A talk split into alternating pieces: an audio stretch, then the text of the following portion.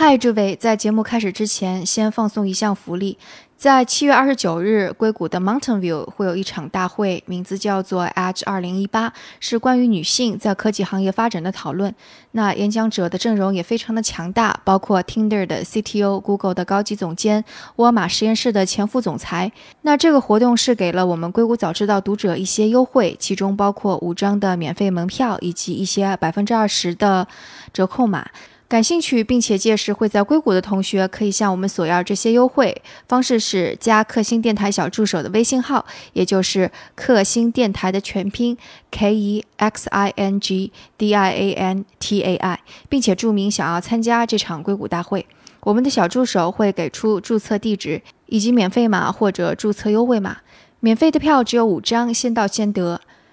再次友情提醒大家一下，这个活动是七月二十九日在硅谷的 Mountain View 山景城，大家可以在 Eventbrite 上搜索 Edge 二零一八，先了解一下这个活动的详情。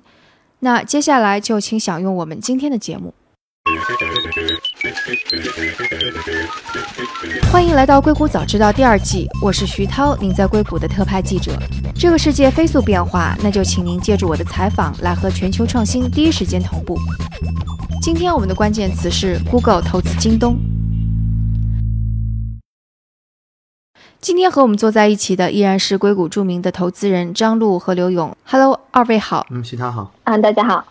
这两周可能一个大家都非常关注的新闻，那就是 Google 啊入股了京东。这个投资额是五点五亿美元，大概是占到了京东的百分之零点九三的这个股份。其实这个消息一出来的话，我我还是蛮意外的。我可能直觉的就是，为什么是 Google，为什么是京东？可能大家都会问这个问题。那你是什么时候听到这个消息的？呃，我也是当时看到新闻的时候是比较第一时间的看到新闻，然后看到这个消息。我也有朋友在谷歌，也有朋友在京东，也跟他们也都聊了聊。我觉得其实本身来讲，这个战略合作啊，对双方来说都是一个很好的利好消息。双方都有非常好的这个合作的出发点。比如说，嗯，谷歌其实是在零售方面一直希望是和阿阿玛等亚马逊形成这样的一个竞争的，啊啊，竞争的一个位置。但确实，说实话，现在在美国本土市场的话，还是比 Amazon 差的太多。包括它无论做的 Google Shopping Express，还有其他的一些。努力还是在一个过程中啊，阿玛总的优势还是非常非常领先的。那从京东的角度的话，那不可避免的，前两天刚过去的是六一八狂欢节嘛，那也是京东和阿里巴巴的又一次啊一个比较鲜明的竞争和对比。所以两边的话都有自己在各自市场上的一个强劲的对手，同时呢也都有这种。全球化的这种布局的一个思维，尤其像京东也在开展海外仓，那谷歌的话也在看重，比如说尤其是东南亚这方面的一个市场，甚至说是大亚洲，包括中国在内的市场。所以两边的一个战略合作，其实是一个呃优势战略的一个协同，也不只是像大家光解读的是说谷歌对于京东的这个啊投资对京东带来多少好处，其实对于谷歌来讲的话呢，和京东合作也是它在尤其是东南亚市场快速运用京东的这个。无论它的这个先进的物流系统，还有说整个物流生态，去切入这个市场的一个很好的方式和战略合作。对，其实有一个那个可能中国听众不是特别知道的是，Google Shopping 这个 Google 下面的电商服务，其实它在前几年，我记得应该是呃怎么着是三四年前还是五六年前，它是期望能够跟。亚马逊去进行一轮竞争的，因为它后来还推出了一个 Google Express，但是显然就败下阵来了。那个 Google Express 也是相当于是你在一两天之内能够把其他，比方说 Target 或者沃尔玛的商品能够送到你家，但后来这个服务就没什么声息了。亚马逊还是挺厉害的。那刘勇总，呃，您您那边的看法呢？呃，这个地方让我想起了大概十四年前啊，大家我不知道还记不记得，二零零四年的时候，Google 曾经小股比投了百度，当时百度还没有上市呢，嗯，然后到零五年的时候，百度上市，然后在上市之前的话，应该这个谷歌就把股份可能就卖掉了吧？我记得就上市前后那个时间，所以当时大家也很奇怪，说 Google 为什么会投百度哈？其实像谷歌这样的。这是全球的互联网巨头，硅谷的互联网巨头，对中国市场一直是很有兴趣的嘛。我们过去知道，从雅虎时代开始啊，到后面一直，大家都在试图进中国市场，那中间都不是很顺利，一直到领英就是 LinkedIn 啊，找了一个办法哈，从通过一个 joint venture 的类似的架构，呃，算是在中国市场站住脚了吧。但是其实发展呢也比较一般，坦率的说哈。包括后续的像 Evernote 呀这些，就是采取领英模式的这些公司呢，在中国虽然都站住脚了，但是我觉得都一般。所以到目前为止呢，中国的互联网市场呢都是中国企业的天下嘛，那这就是一直大家是隔隔隔洋而治啊，不是隔江而治了，就隔着这个太平洋啊，互相管各自的地盘儿。那这次谷歌，我觉得几个角度可以去解读它吧。具体的新闻我还真没有仔细看哈，我只看到这么一个标题，知道它这么投了一笔，但是具体是怎么投的，比如说是在股市上买的，二级市场买的，还是说是定向增发了一些新股？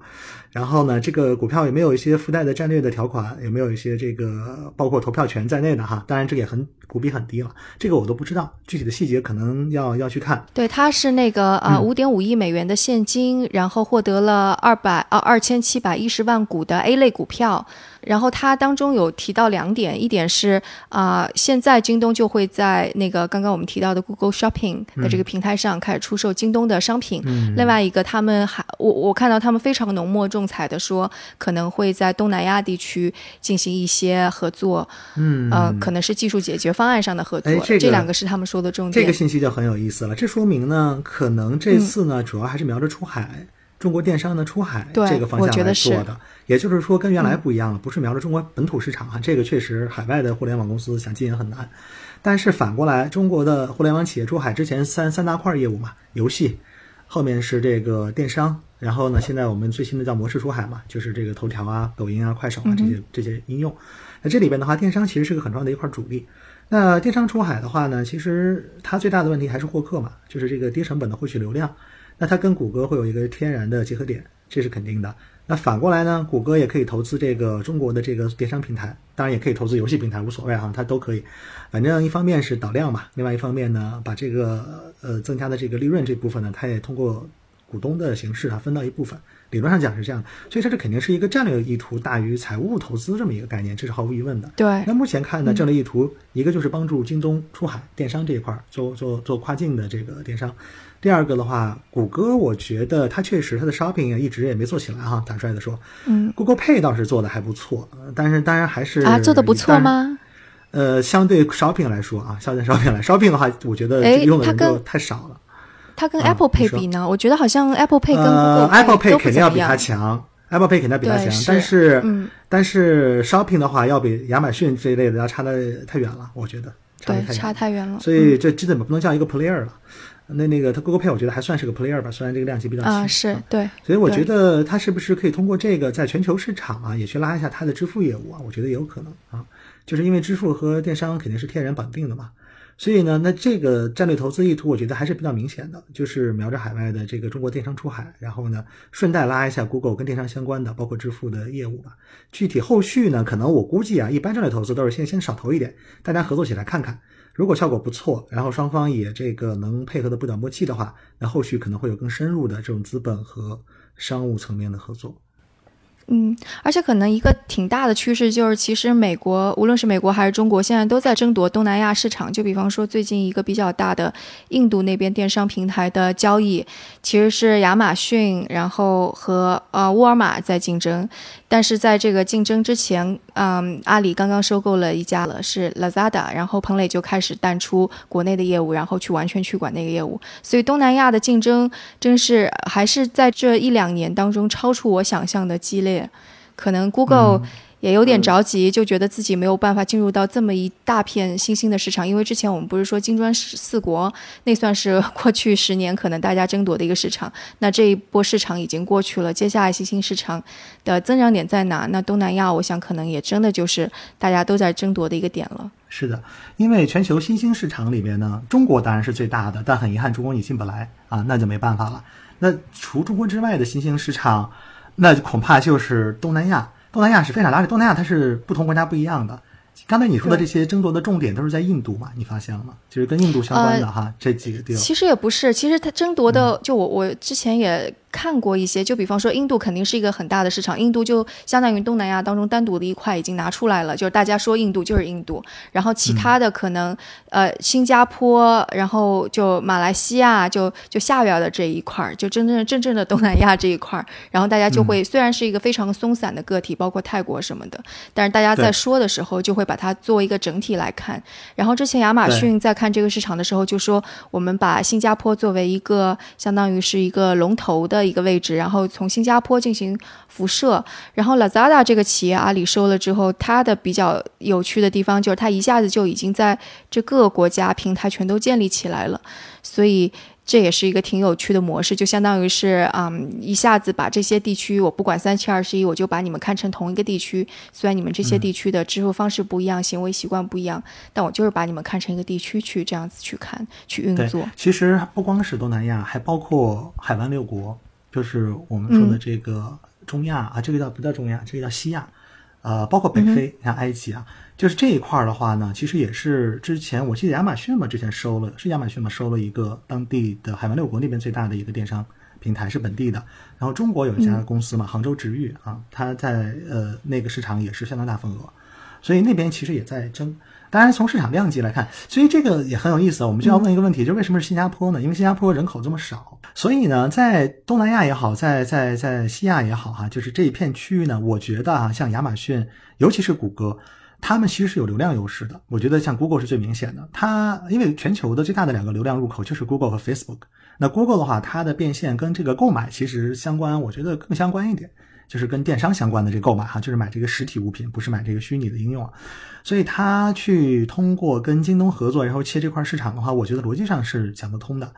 那接下来就看大家怎么去争这一块了。其实包括阿里也在盯着嘛。那还有亚马逊呢，就是说中国、美国对手都在这个市场在群雄逐鹿。其实您刚刚提到的那个流量加上支付，就呃变现这个，其其实 Google 还是有压力的，因为它的一个大的商业模式是。关于那个广告，但是其实你流量加变现，在亚马逊的站内的搜索当中，可能大家已经形成了更好的习惯。我要搜什么商品，我就直接去亚马逊了，或者在中国，我就直接去京东或者阿里巴巴了。我们不会用搜索去搜索它，所以在电商这块的广告流量怎么变现，就搜索电商、搜索商品这块的变现，其实 Google 是挺苦恼的一部分。对啊，所以我觉得这是在东南亚市场就是这个机会嘛，因为你你这你说的很对，像欧美市场和中国已经都已经，我觉得哈，基本上大局已定吧，我我是这么看。对，Google 就没有什么太多机会了，我都觉得。东南亚这个市场呢，因为它是个增量市场嘛，很多人还不是电商用户，嗯，那你教给他什么，他就用什么呗，就像小孩一样，你教给他什么，他就学什么，嗯，所以这个还是应该切的，在这个时间点上。那具体最后是谁赢下来，那还不知道。现在我觉得各大玩家实际上都还在看这个市场，因为很多人，比如说现在评价柬埔寨、评价越南、评价，甚至说现在可能很多资本甚至还在看，比如说朝鲜，就觉得说这些国家可能是十年前，甚至说十五年前的中国。那接下来无论是从各个产业的一个升级，还有包括刚才刚才其实刘总有提到说，从最基础的这个支付啊，再到后面的这些电商方面的应用啊，这个东西是可以快速的发展起来的。那谁如果在早期进去的话，就可以成为 rule maker。我们经常讲说，你与其做 rule breaker，不如不如做 rule maker，然后做这个制定规则的人，而不是要去做那个破坏规则的人。那如果规则已定的话，去破坏规则，其实需要的成本和呃资金的成本、技术各方面的话，都需要的啊这个强度和你直接自己去进入成呃进入市场成为这个规则的制定者是要差很多的。所以我觉得现在无论是说京东的角度，还是说啊，谷歌的角度，甚至说其他的这些啊科技公司、这些电商平台，也都在瞄准这个市场，想通过这个市场进行这样的一个快速的增速。那包括这次京东和啊谷歌的这样的一个合作，其实东南亚市场也是非常重要的一个合作的契合点。诶，像在技术领域呢，就因为可能很大一块，就是说京东会要借助 Google 的技术啊。其其实是这样的，就是大家的第一反应就是觉得京东要借助谷歌的技术。其实不一定是京东借助谷歌的技术，因为实际上你看我们现在走的一个趋势是从线上走到线下，对吧？以前是线下到线上，现在是线上要到线下。然后呢，谷歌它其实是跟这些线下实体的一个合作，在美国已经在做。那京东它一直以来，无论是它和阿里巴巴竞争，还是说自己本身的发展，非常大的一个优势就是它很早开始就做自己的整体的物流生态，是它自己把线下的这个生态搭起来。所以从这个角度来讲，它自己有线上有线下，它的这个生态系统流通起来就很快。那它也有海外仓，它在东南亚的这个嗯整个生态搭的也很不错。那很可能真的要是说谷歌觉得中国进不去，要去做这个东南亚市场的话呢，它需要借助的是京东在当地的这些线下资源。然后和它线上打通，对物流之类的，对线上打通。所以从这个角度，就不一定是大家所想的说，哎，是不是啊？京东要去利用谷歌的技术，有可能是说是谷歌要利用京东的这些线下的，也是他们的这些呃，无论是无人物流工厂啊，或者这些技术为核心的。啊，线下的生态系统来去快速的进行这个市场的一个探索和推进。所以其实这个合作当中，可能就是 Google 带来了线上的流量，然后把用户导入到京东的这个可能平台上，然后京东来完成接下来的仓储、物流、最后一公里运送、售后之类的，这样是一个线上跟线下的结合。对，我觉得不是不一定是说一定是谁把谁流量，就是一定是谁只负责线上，谁只负责线下，一定还是说双方互相带流量。京东现在也在做很多这种跨境海外市场的一个探索，也是刚才咱们讨论过的一个出海。那它有这方面的需求，那谷歌它也有它自己的本身的自己平台上的一个需求，包括它现在如果说在美国本土市场和 Amazon 的这个竞争，在短期之内看不到一个很大的优势效果的话呢，它还可以走，相当于是从啊外围来包包围内围，相当于先去在国际市场上把自己的场面快速铺开，然后再回头再来看是不是有可能再和。啊，亚马逊进行更加好的一个竞争，所以并不一定是只有啊说流量是谷歌这边，然后京东那边是线下，我觉得是互相支持、互相整合系统，然后互相带流量。嗯，那京东在这里边得到的好处呢？除了投资它有一部分钱之外，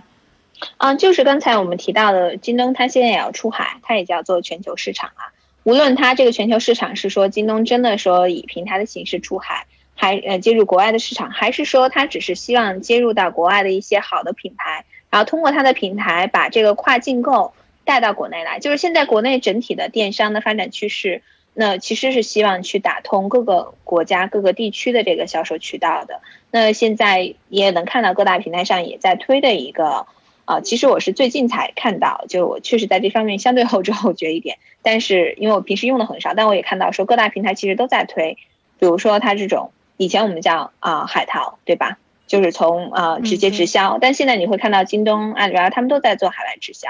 那这个直销渠道怎么样去打通呢？这个似乎他们已经做的还不错了吧？就感觉这个已经做了好几年了。对他们做的还不错，但是如果说有，因为你也能看到，呃，谷歌的 Shopping Express 虽然他们本身来讲啊并没有做过亚马逊，但你可以看到它的平台上面，它和所有这些线下的。啊，零售商的合作是非常完整的，各个生态，各个啊，对，所以如果借助谷歌的这个网络的话呢，可以可能从京东的角度来讲，可以更快的和这些线下的零售商达成战略合作。那如果自己再去一家一家谈的话，实际上每个 deal 谈成还是需要很长的一段时间的。那现在其实做电商啊，可能非常适合那句话，就是天下武功，唯快不破，对吧？对。那所以现在谁要动得更快一点，谁可以快速的去切入，然后成为这个市场上的第一个，比如说冒出来或者领军的这样的一个企业，那可能先发优势就会大很多。所以我觉得现在大家的一个战略合作，那你说谷歌就一定要和京东合作去打动南亚市场吗？也不一定。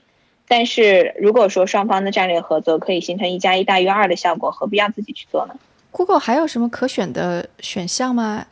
感觉阿里巴巴肯定是不行的，对吧？那对啊，现在其实国内的两大电商不就是京东和阿里巴巴吗？对，其实它也没有什么太多可选的。然后京东又有自己的物流，的确是比较合适的。对，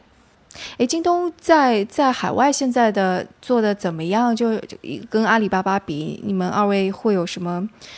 比较直观的印象吗？或者第一手的信息？在美国的话，说实话，京东的可见度还是比较低的啊。我不知道有没有这个业务哈，在北美市场。但阿里巴巴一直是最早最早就开始打美国嘛。然后我觉得这个合作呢，它有几个点很有意思哈。就是因为我们一直说东南亚市场，尤其是像越南这种国家的市场啊，大家就觉得就是十年前的中国。其实你现在看看也对，你去看它越南现在上面最最主要的门户网站，它还真停留在十年前。比如说，一半是 PC 的流量，一半是手机流量。手机上的流量呢，还都是来自于移动网页，哈，就 mobile web。还不是 application，不是 app，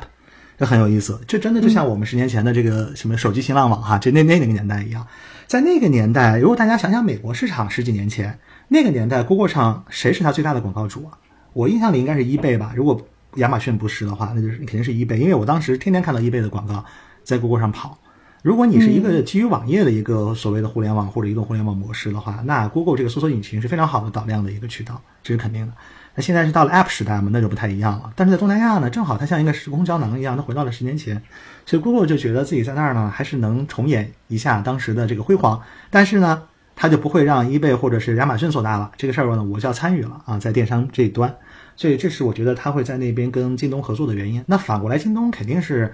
这个 deal 谈下来没有公开的肯定条款，肯定是跟 Google 谈了买量的这个 discount 嘛，这是毫无疑问的。真的买量的成本会大幅度降低，这个是肯定的。那电商其实利是很薄的，大家要是关注一下电商企业的话，你看京东的财报对吧？它的这个 margin 是很低的，那它这个买量成本能降个 ten percent，对它来说就是巨大的好利好。所以这里边是有非常大的双方的合作的机会，我我觉得。所以从这个角度看呢，虽然我在美国没有看到太多京东的业务啊，但是在东南亚，我觉得它应该是会比较快的发展。在美国，我们看到另外一个东西很有意思。咱们先不说亚马逊，亚马逊毕竟也就成立了有二十多年了啊，这一个老牌的这个互联网公司了。咱们说说移动互联网里边的这个新秀，就 Wish.com。啊，Wish 的话，它现在卖的不就是义乌购嘛？对呀，这也算是一个中国公司。对呀，它不就是一个义乌小商品城搬到美国来了吗？只不过线上而已嘛。那这就是京东的机会啊！我觉得京东不一定非要去跟 亚马逊硬扛在这方面嘛，它可以就是从 Wish 在移动互联网、移动电商这个角度去打一个海外市场。我觉得只要占据了中国供应链的优势，其实亚马逊上也有大量的中国的供应商、大量的中国品牌，像 Anchor 这种哈，Anchor 已经是说做的大到一定程度了，它可以在线下卖了，因为现在在美国 Best Buy 这种店里边都有 Anchor 的算是专区吧，那一大片都是 Anchor 的那个产品。你说的 Anchor 是什么呀？Anchor 是充电宝，Anchor 是中国最大的一个在亚马逊上做这个 CE 产一呃 consumer electronic CE 产品的公司。它最早是我印象里，我一三年、一二年知道这家公司了。当时他们在长沙吧，有几千上千人的团队刷评论的刷屏团队，然后把他们的产品在亚马逊上评论刷的特别高，就是五千个评论五星，然后价格非常低，因为你知道。在美国买个充电宝很贵的，像今天亚马你要去 Best Buy 去买也很贵，现在可能便宜点了。在十在五年前的话非常贵，但 Anker 的话就很便宜啊，而且它的这个电容量啊各方面都远超那个美国同类产品，它就在亚马逊上一下就把这个市场打开了。后续有一堆的中国华强北的公司过来卖各种什么手机壳可以充电的手机壳，可以这个那个的电子产品特别多。所以亚马逊上现在有大量的中国的小跨境电商，就是像 Anker 这种已经算是大公司了，还有很多小作坊，就是几个人的公司。一个小老板一年可能有几百万美元的流水吧，营收能做到，有大量的，我不知道上万有没有，至少几千肯定有，我估计都有上万。亚马逊上，但是呢，亚马逊现在慢慢的就越来越多做自营嘛，那跟京东也差不多了，反正就是慢慢用自己的自营业务来挤压那个亚马逊自那个原来的那个 marketplace，啊，就是第三方业务，这样的话就把先把这市场全吃了嘛。那这一些在亚马逊平台上成长起来的企业，现在就没没没有地方去，那这也是个问题。那我觉得将来如果有一个平台能给他们提供流量的话，他们也可能会会聚集在另外一个平台上面啊。但这是另外的话题了。但我觉得就是就是 Wish 让我们看到了中国供应链的强大呀。然后那这个那京东这种背靠中国供应链的企业去不打美国市场打打东南亚，我觉得还是有它的优势的。对，其实你看，其实腾讯现在和京东它其实合作挺多的，比较明显是前一段其实有一个也是一个挺大的新闻，那就是京东当时战略投资唯品会。而且它这个战略投资其实算是和腾讯联手，但是这个项目这个本身投资来讲的话，阿里巴巴也是希望能够借这个机会去投资唯品会。那相当于两边竞争之后，唯品会选择的合作方是啊是京东和腾讯，然后呢也是相当于两两边相当于品类不太一样嘛，啊也可以形成一个战略合作之后也可以互相导流。所以你可以看到从这个角度来看，京东和腾讯在某些方面上它还是合作非常紧密的。嗯，而且其实顺藤摸瓜，你会看到，其实 Google 跟腾讯的关系也还挺好，因为在前一段时间，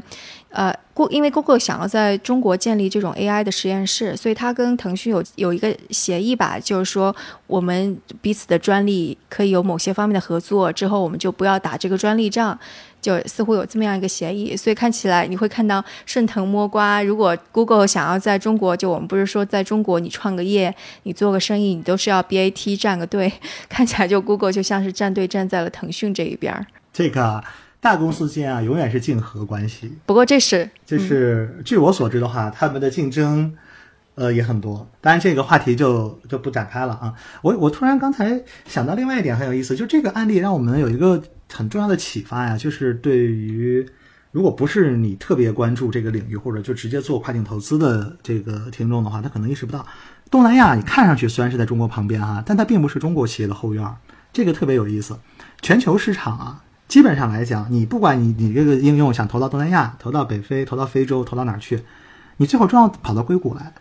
就要找 Google 和 Facebook 两家公司，因为这两家公司占据了全球数字广告市场的百分之六十五以上啊，到七十啊，对，因为广告，嗯，是，而且他们其实用的那个社交网络也都是 Facebook，搜索用 Google，没错，包括非洲，我们我们有投资企业就去非洲啊，去非洲怎么落地呢？打听了一圈，OK，还是到 Google 和 Facebook 去做广告去买量，没办法，非洲当地没有流量入口，哈，它全都是空军。都是从硅硅谷打过去的，所以硅谷这个地方就很有意思了。硅谷大部分人一听硅谷说啊，这是科技中心。其实，在我们投资人看来，我觉得它不仅仅是科技中心，甚至它不主要不是科技中心，它更多是控制互联网到底谁最有影响力，就是谁是有互联网话语权全球的啊，除中国市场以外的 rest of the world 里边，那就是在这儿，就是在硅谷，很有意思。所以。所以京东可能想要去东南亚发展，要先问问谷歌的意见。对，那那这个合作其实也是蛮合理的了。不过其实 Google 这次的入股，嗯，也不是特别特，就是占的京东的份额也不是特别高，其实也就是百分之零点九三，其实是一个不算是特别高的股份。京东它本身的股东又包括了腾讯、沃尔玛，其实已经是还挺挺多强有力的巨头在里面了。说实话，我觉得啊，这个这个合作呢，对于 Google 来说战略意义不是特别大，但是对京东来说战略意义明显要高于对谷歌。所以这事儿到底是京东找谷歌还是谷歌找京东，我还真好奇啊。看上去理论上讲应该是投资方去找被投资企业说我要投你嘛。但我不知道，这次也许是个 BD 的行为啊，可能是个商务拓展，可能是京东去找。对我其我其实知道，但是我不能讲 啊，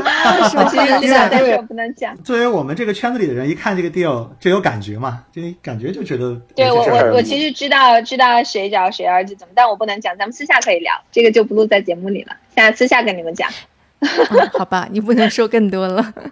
那接下来就我们来说一说，接下来可能对这个，嗯，因因为比比方说，Google 跟京东开始有合作了，然后谷歌谷歌有自己的各种各样的竞争对手，京东也有各自的竞争对手，接下来还会有发生类似这样子的合众联盟这样子的情况吗？我觉得其实还是会有的，因为现在其实无论是国内企业出海的需求，或者说你可以看到。虽然说，就是我们一直还是觉得像谷歌、Facebook 进中国的可能性很小，但你会发现，美国的这些各大科技公司还是在持续的去探索中国市场。所以，只要两边存在这样的一个需求，那大家本身又在各自的市场有自己非常深厚的基础，呃，和网络资源，那我觉得这种战略合作，尤其跨国之间战略合作，可能会越来越多。我也觉得谷歌这次跟京东的这个投资合作还是挺突兀的，因为你看过去十几年的时间里边，尤其从谷歌业务撤出中国市场之后，他对中国本土企业好像我印象里没有什么大的投资动作，直到今天这个对京东的投资，那他这个时间点呢也比较有意思了，因为现在大家也知道，就是很多这传言嘛，就是这个 Google 要重返中国呀，反正每年都会有啊，这两年特别多。那也不排除将来它跟京东合作好了，也有这么一个可能性。因为你想想看，谷歌在中国它能合作的公司也不多呀。它百度是肯定不能合作的。呃，阿里的话不知道，I don't know。我觉得也是腾讯也都都是或某种上是有些竞争关系，但这个竞争关系很有意思。它不一定是直接在产品层面竞争，它是在生态。嗯，谁来主导这个生态？比如说全球的游戏，谁来主导这个生态？是我 Google 还是你腾讯？对吧？那这是个很敏感的话题，这个话题是不能讲的啊。这个，这个，但是这里边就就大家就绝对不仅仅是合作的关系。那京东的话，我觉得算是体量比较大的公司里边，跟 Google 最没啥矛盾的，哈，八竿子打不着，基本上。这个，哎，他们就有合作的空间了。有什么合作不代表了，就不见得是合作的这个我们叫契合度有多高，而是说他们之间的矛盾有多小。矛盾小了，它冲突少了。先合作起来嘛，慢慢就走到一起了，对吧？就先先结婚再恋爱嘛，这么一个过程，我觉得 这个是可以理解的。好，那今天的节目就到这里，感谢二位，感谢许涛啊，谢谢许涛。那如果大家有什么想法或者评论，请给我们留言，或者在读者群中进行讨论。加入读者群的方式是添加克星电台的微信号，由克星电台小助手拉您入群。微信号是克星电台的拼音全拼 K E X I N G D I A N T A I。如果觉得节目对您有启发，也请转发给您一两位朋友们，让他们也听到这档节目。或者在您所使用的音频平台上给我们点赞打星，这样都能够帮助更多用户收听到我们。如果想要听到我的更多节目，我还有一档和中美文化相关的节目，叫做《声东击西》，登录 etw 到 FM 可以找到这档节目。那我们下次节目再见。